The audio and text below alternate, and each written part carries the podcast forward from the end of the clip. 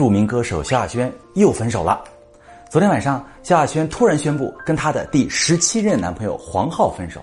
那这些年呢，萧亚轩不停的换男朋友，每段感情都没超过三年。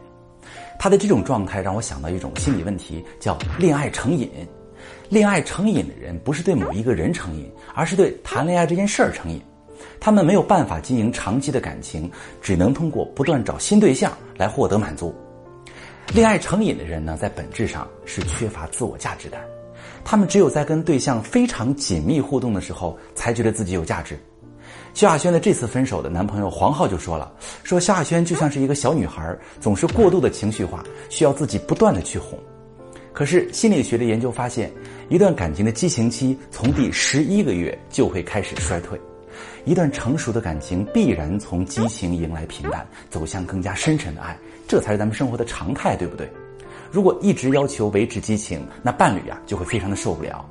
而对于恋爱成瘾的人来说，伴侣的受不了会让他们崩溃，这就是萧亚轩一直不停的换男朋友的原因。恋爱成瘾在生活当中还有很多表现，比如在感情里面不断的索取，要求伴侣怎么怎么对自己。啊这就很容易导致两个人分手。